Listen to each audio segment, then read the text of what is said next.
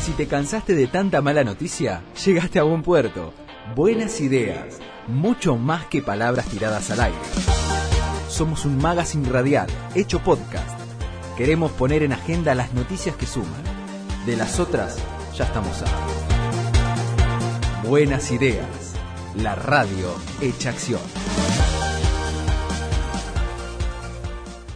Ya tenemos en comunicación a la eh, señora Mariana Segurado, ella es maestra de la Escuela Primaria Bilingüe número 1344 de Barrio Toba. Y frente a esta dificultad de llegar a sus alumnos este, en este tiempo de la pandemia, donde eh, las escuelas han tenido que adoptar la modalidad virtual y entonces Internet es el medio casi único pero no es el único, porque también está la radio, ¿no? Y ella eh, comenzó hace un tiempito, nos va a contar cuánto hace, un programa de radio en FM 94.5 allí de, de su zona. El programa se llama Contenidos y con este espacio radial busca estar cerca de sus alumnos que no tienen acceso a Internet, así que ya ha salido en todos los medios, ella es muy famosa, está por todos con los más, pero también está con nosotros en Buenas Ideas. Hola,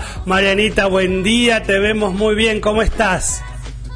¿Cómo les va, chicos? Buenos días. Bien, gracias por atendernos y por levantarte temprano por nosotros. y como decía la compañera, había que pintarse, acomodarse un poco, así que un poquito antes que, las 7. Viste vos, nosotros tenemos, no sé si decir la ventaja, porque a veces cuando pasan los años preferiríamos, después te cuento, eh, tener un poquitito de maquillaje. Pero bueno, nosotros tenemos la cuestión de que nos levantamos, nos lavamos la cara y salimos. Así como estamos, ya está feo y listo. Pero ustedes se cuidan y está muy bien, está muy bien. Así que bueno, pero no importa, se te ve muy bien, Mariana, se te ve muy bien. Así que, bueno, Marianita, este es el espacio del programa que este año eh, hemos agregado, que es la idea de invitar a alguien para que tome café con nosotros. Eh, claro, hasta que todo esto nos agarró. Claro, digamos que algunos vinieron en vivo, estuvieron con nosotros, pudieron hasta disfrutar eh, los primeros cafés. Las delicias que hemos traído para compartir. Eh, empanada me sale, no, media, media luna, luna, qué sé yo. no. ¿Eh? ¿Cómo? Empanada a la mañana no. Y mira, yo me comería una empanada con un café. ¿Quién no, ha desayunado una empanada del día anterior, un pedazo de pizza? Mm, qué rico. Lo hemos hecho más de una vez. Es riquísimo. Bueno, pero no importa, digamos que lo común sería la factura.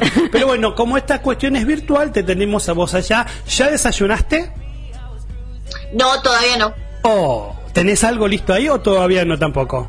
No, no, no, no, no, Estoy para ustedes. ah, bueno, después yo te voy a compartir un poquito de café y acá mi compañero Leo nos la mamá nos mandó le mandamos un beso a Norma que unos haciendo alfajores de maicena casero. ¿Qué le va Riquísimo. A Qué rico. ¿Viste vos? No nos privamos de nada. qué mal la pasan, sí, como, qué sufridos que son. Estamos a punto de llorar en este momento, pero bueno, lo vamos a dejar para después de la nota.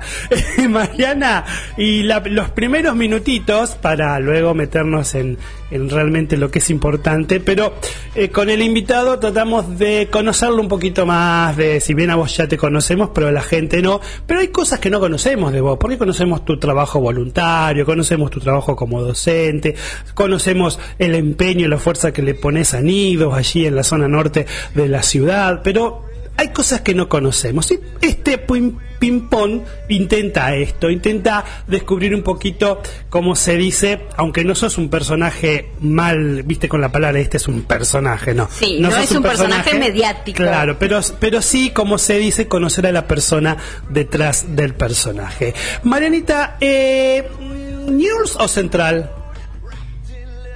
Central. Esa cara diciendo, eh, ¿cómo? ¿Cómo? Eh, ¿cómo qué cosa? Quedar mal con medio rosario. bueno, bueno, vos podrías haber dicho, ay, no, yo me abstengo. bueno, bien, central. Bueno, mi esposa estaría contenta porque es centralista. Vamos, vamos bien por allí. Eh, uno más y ya después Nati también te va a bombardear. Digo, no, te va a preguntar. Eh, pens- no, sí, sí. No, pensá, pensá en un lugar ideal a donde te gustaría ir de vacaciones y a donde decís o dirías, no sé si lo conoces o no, porque por, por ahí nuestro ideal no es conocido aún, pero bueno, que quisiéramos ir. Este lugar iría de vacaciones una y mil veces. Y me gusta mucho Colombia. Fuiste a Colombia. Ah, lindo, ¿no? Hermoso. Es como un paraíso. Por lo menos Santa Marta, Barranquilla, eh, bueno, los lugares donde hay playa es maravilloso. Muy bien, muy bien. Bueno, Nati. Eh, yo tengo mm, una pregunta que está vinculada quizás al- a, a la hora, pero al- a todos los días. ¿Cuál es la mejor manera en que uno puede empezar el día? Yo soy yo soy cristiana y mi mejor manera es agradecer a Dios por un día más de vida y levantarme pese a todas mis dificultades con mucho optimismo y ganas de, de vivir y de ayudar a- al prójimo. Ese sería es como el, el ritual de cada día. por un día más de vida. La Eh, gratitud me parece que es un motor, me parece que es un, un cargarse de energías y un reconocer que uno no es todopoderoso, sino que hay uno mayor que, que nosotros. Y ahora que tenemos como un montón de tiempo libre y que a veces tenemos tanto que no sabemos cómo aprovecharlo, ¿cuál es la mejor manera en que una persona puede llegar a gastar su tiempo? En, en- en mi caso me, me queda poco tiempo libre porque en, en general estoy haciendo proyectos y cosas para Nido, pero me parece que en el conocerse, en, en- en mirarse hacia adentro y conocer a aquellos que están viviendo con nosotros, que muchas veces llamamos familia y a veces desconocemos. Desconocemos, me- le- te digo por experiencia, me ha pasado eh, el color preferido del hijo. Yo Ah, tengo un solo hijo y a la hora de, de comprar alguna ropa digo, che, pero ¿qué color es el que le gusta a mi hijo? Eh, algunos no tenemos en cuenta que hemos vivido trabajando y corriendo siempre de un lado al otro, eh, la comida preferida, eh, el los gustos musicales. Entonces, si tenemos este tiempito de poder conocer aún a tu esposa, si vos estás casado o, o tu esposo, de poder de alguna manera crear o fortalecer estos vínculos que ya existen, ¿no? Eh, Mariana, dos últimas preguntitas. La primera muy, te voy a llevar a tu infancia, te voy a llevar a esos momentos en los cuales vos sos joven todavía, sos mucho más joven que yo, seguro. Este, y, pero bueno, todos hemos tenido y tenemos un niño en el corazón, ¿no? ¿Te acordás, te acordás cuál era eh, los dibujitos animados que te gustaban? Y eso ya va, ya lo que me digas me va a decir un poquito la edad que tengas. Qué malo, qué cruel, qué pregunta no, fea. No fue, no fue la intención, pero mientras lo estaba viendo me Te estaba quería dando sacar cuenta. verdad, mentira, No. la edad. No, por favor, no, no.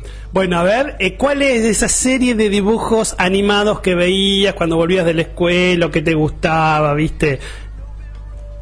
Tengo, tengo dos etapas de la infancia, pero la más feliz y, y la primera infancia que fue en el campo con mis abuelos, en aquel momento, en aquel momento, el dibujito top era la pantera rosa. Ah, pero ha pasado varias generaciones la Pantera Rosa. Yo también la he visto de chica, o sea, Sí. es algo que excede a una generación en concreto. A mí me gustaba mucho también. No te rías. me estoy riendo. Me estoy riendo. O sea, pa- pará, me yo la semana que para viene mis adentros. cumplo 28, No, o sea, está bien. tampoco... No, no, no, pero me estoy riendo para mis adentros, pero me sale para afuera. Porque esto es lo que dijo nuestra querida Mariana cuando dijo el dibujito top en ese momento y la época en que la Pantera Rosa fue top top y está muy claro. Mariana, yo también veía la Pantera Rosa. Muchos vimos la Pantera Rosa, Sí. peleador. Aunque vos sabés que cuando era Eh, chico... Era la repetición, nosotros vimos la pantera original Es lo- allá claro, en es lo 1810. mismo. hoy, viste, es lo mismo que alguien diga, yo veía el chavo, el chavo del 8 lo siguen dando hasta hoy, viste. Sí, mi papá me pone el chavo del 8 cada 5 minutos. Claro, bueno, Mariana, este, lo, eh, y la última que tenía por acá, eh, quizás un poquitito más, este, más profunda, si querés. No sé si la cuestión es profunda, pero si tenés que destacar dos, tres virtudes de una persona, ¿cuáles son? La honestidad, eh, la humildad y y, y, y, y, la empatía. Bien. Bien. Qué cualidades interesantes y necesarias en estos tiempos. Y tan necesarias en todo el trabajo. Me gustaría rodearme de personas todo el tiempo con estas características. Me parece que, que, uno alimenta el alma, eh, enriquece nuestras vidas y para el trabajo también me encantaría tener personas con, con estas tres cualidades. Sí, yo no sé la honestidad, porque eso es una cuestión muy que va mucho más allá de aislamientos y de pandemias, ¿no?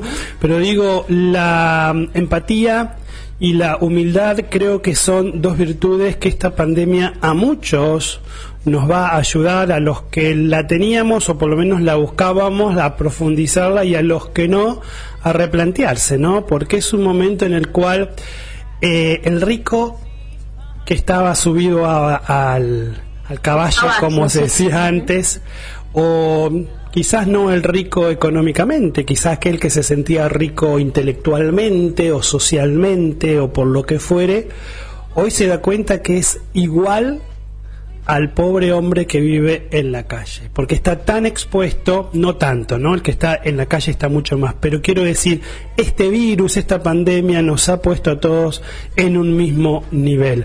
No hay quien se pueda salvar. Y por otro lado también la empatía, ¿no? Eh, quien no en este tiempo no no reconvierte su manera de pensar y se pone mucho más empático con el otro, con la situación del otro, con la crisis mundial, con eh, tu familia, que por ahí estabas peleado, qué sé yo, aún con el, el dueño del almacén de la esquina o vos mismos o tus compañeros de trabajo que están sin trabajar y no estamos llegando a fin de mes. Digo, es un momento que sería bueno, ¿no? Que sería bueno que nos replanteemos y que estas virtudes puedan salir a flote, ¿no? Me parece que, esta pandemia de alguna manera nos mostró la fragilidad del ser humano, con o sin dinero, mm. con o sin estudios. Somos frágiles ante un, imagínate, ante un virus que no se ve. Entonces, debemos replantearnos como sociedad y como humanidad toda eh, qué queremos hacer, a dónde queremos ir y de qué manera queremos llegar. Así es.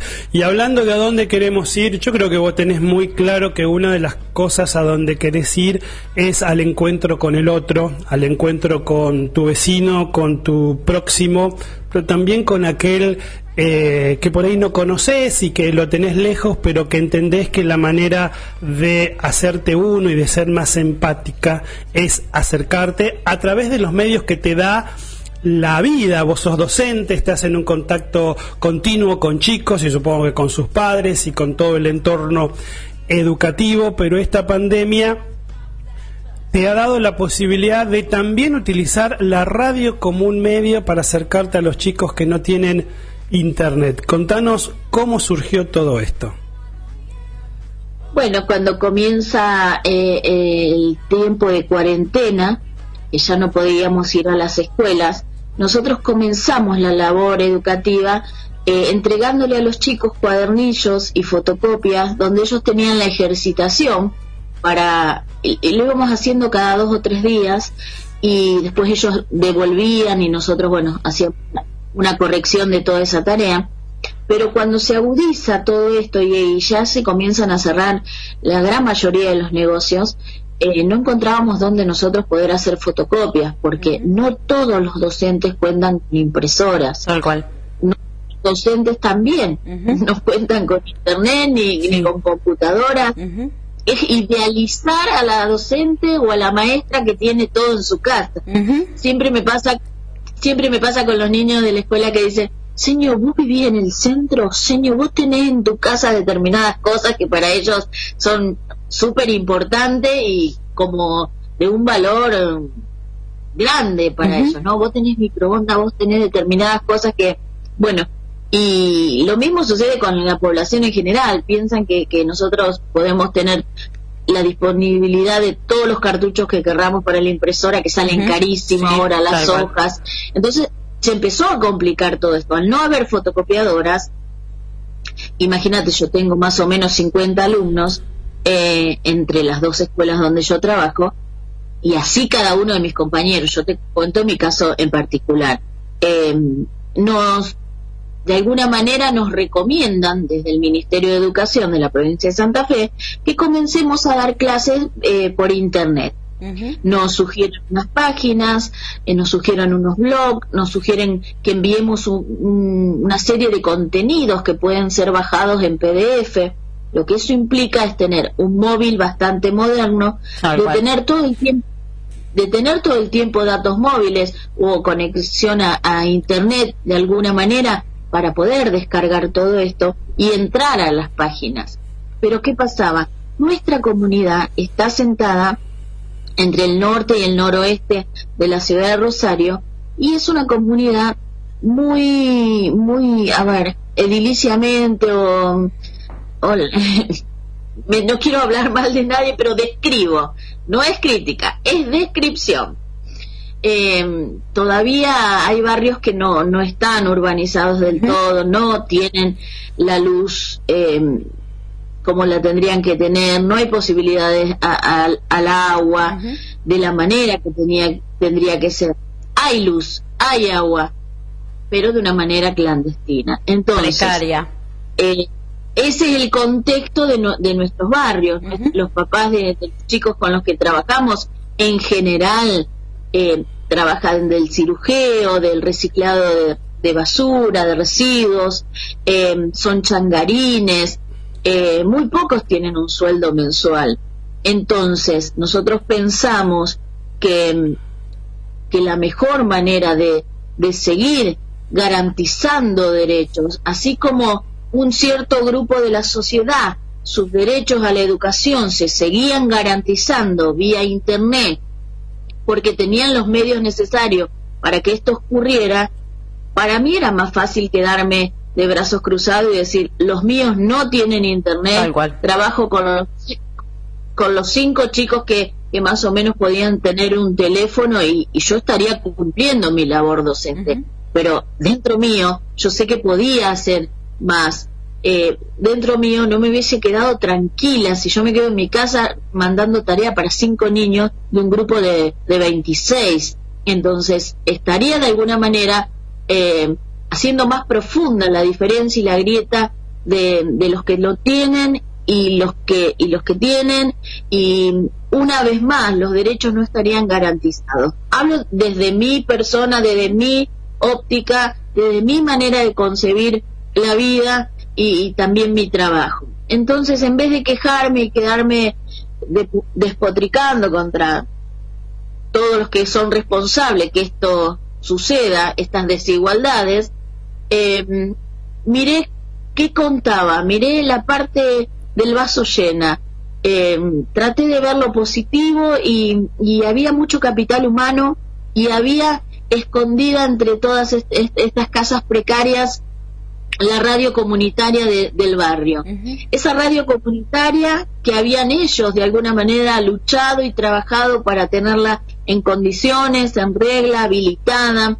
Esta radio que muchas veces nosotros creemos olvidada, ¿no? Porque aquellos que, que, vivimos y corremos y, y, es más sencillo muchas veces manotear un videíto, una imagen, una lámina, que, que trabajar desde, desde la radio y la oralidad y, y la voz y todo lo que eso implica, ¿no?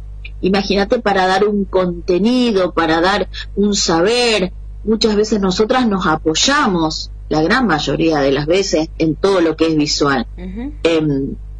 Entonces, a la hora de la elaboración de, esa clase, implica, implica un esfuerzo o un aprendizaje de nuevas maneras, nuevas pedagogías, de ser creativos con lo que se tiene, de poder armar algo que, que sirva, ¿no? Que le, sirva a los chicos y que le sirva a la familia. Así que hablamos con Oscar Talero, que es el director de la radio. La radio escucha como se 94.5 KDOT. Eh, no tiene gran alcance la radio, pero llega a donde yo necesito que llegue. llega a las, a las, a las tres comunidades aborígenes de la zona norte y noroeste, que son donde viven nuestros, nuestros alumnos. Entonces, lo que planeamos eh, era hacer clases por la radio. Mis compañeros no podían ir por distintas circunstancias y, bueno, y yo me puse al hombro esta propuesta, eh, salió de, de, también de la Asociación Civil Nido, porque estamos ahí como una pata más de, esta mesa, ¿no? Y, y se lo propuse a la dirección de la escuela y, bueno, y todos los compañeros apoyaron y, empezaron a enviar eh, para que este programa pueda eh, funcionar y tener ese, ese significado que, que más que nada buscaba, que era la vinculación, que era el estar cerca, que era el contener a la familia, eh, con las propias voces de los docentes que año tras año educan a sus hijos en la escuela. Entonces, podría haber puesto un tutorial de, de YouTube y una maestra o un profesional, un científico que pueda describir, ¿no? Un suceso, un, la gata, que pueda describir eh, cualquier contenido de los seleccionados, pero nosotros queríamos hacer algo de corazón a corazón, algo más, más cercano a, a, a, sus vidas, ¿no? Que era la voz del docente, la voz que lo recibe a la mañana o a la tarde y le dice, pero qué lindo viniste hoy, qué me gusta tu pelo, cómo te peinaste, las nenas se trenzan el pelo en la comunidad con los varoncitos en general son coquetos, entonces esa siempre es la voz de, aliento de los docentes, pero también la misma voz que le dice, no, no se juega más y nos quedamos sentados y vamos a dar clases, entonces esa voz familiar como la voz de, no quiero ser cursi, pero como la voz de mamá, como la, voz de alguien cercano a, a, los que ellos, a los que ellos quieren. Y la importancia también, la importancia por las características de la escuela intercultural bilingüe, es que los papás, eh, muchos de ellos no han terminado la escuela primaria. Entonces, aunque vean miles de informaciones todo el tiempo en, en la tele, en la radio, ellos no alcanzan muchas veces a comprender con claridad el mensaje ustedes de mensaje y de, comunicación saben mucho. Entonces, cuando uno no entiende bien, uno se asusta. Uno está en pánico, uno no sabe qué hacer. Entonces, la idea también era llevar tranquilidad a estos papás, a estas familias, eh, con voces conocidas, con personas aún que hablaran su propia lengua, porque dentro del programa radial que hacemos nosotros hay personas de la comunidad com, los idóneos, los maestros de, de E y B, eh, que llevan todos los consejitos también en la propia lengua. Entonces, aquellos papás que no hablan bien el castellano o aquellas mamás que todavía no terminaron la primaria, era un, era un trabajo integral si lo pensás de esta manera.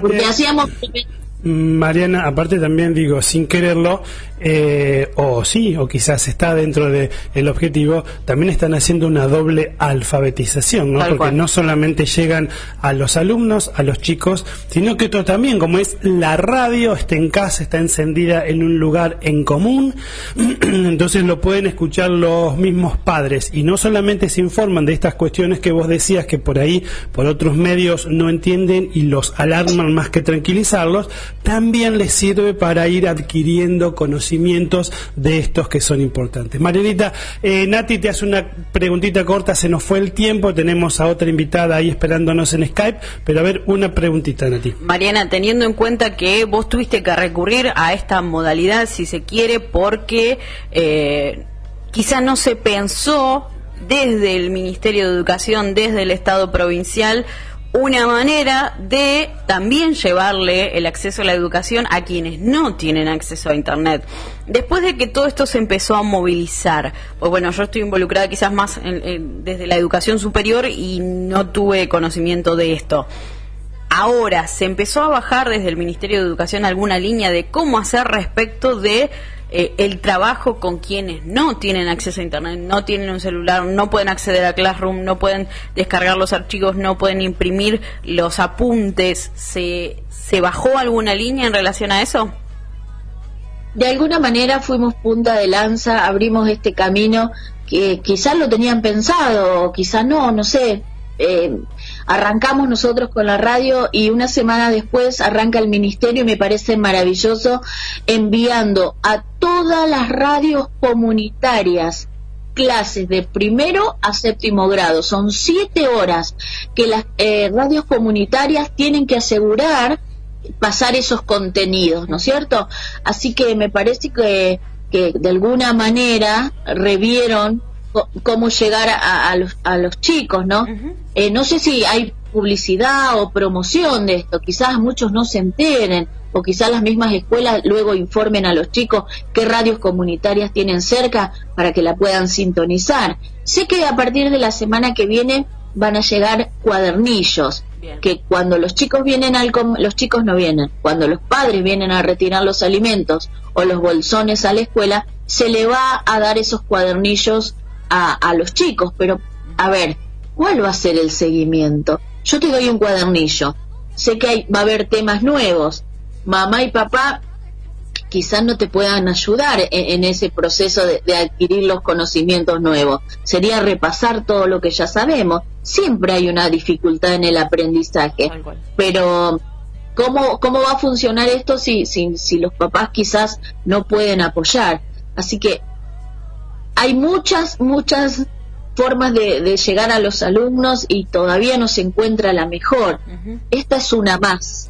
Y todavía no podemos decir si es buena o mala porque todavía no tenemos una evaluación, de lo, pero, que sucedió. pero seguramente es una importante y ya te vamos a estar convocando otros sábados para que nos cuentes un poco cómo va la cosa porque me interesa también cuando tengan algún tipo de feedback, de vuelta, de este, de, de, de cómo, de cómo lo están recibiendo los chicos, las familias y los resultados un poco que si ustedes pueden de aquí a un tiempito ir eh, viendo porque aparentemente el, eh, la vuelta al colegio va a ser una de las cosas que va a tardar mucho más tiempo. Mariana, un beso grande, gracias por acompañarnos y ya también vamos a estar charlando sobre el trabajo de nido, que como tantas organizaciones que trabajan en ambientes de muchísima vulnerabilidad, está complicado todo. Mariana asegurado esta docente rosarina que está llevando a cabo este programa, programa Contenidos, que se emite en esta eh, radio comunitaria de la comunidad Toba, eh, de FM 94.5. Creo que va todos los días de 10 a 11. Exactamente. Más o menos. El programa se llama Contenido. Hasta acá llegamos por ahora. Pero esto no termina. En el próximo episodio habrá muchas más buenas ideas por compartir.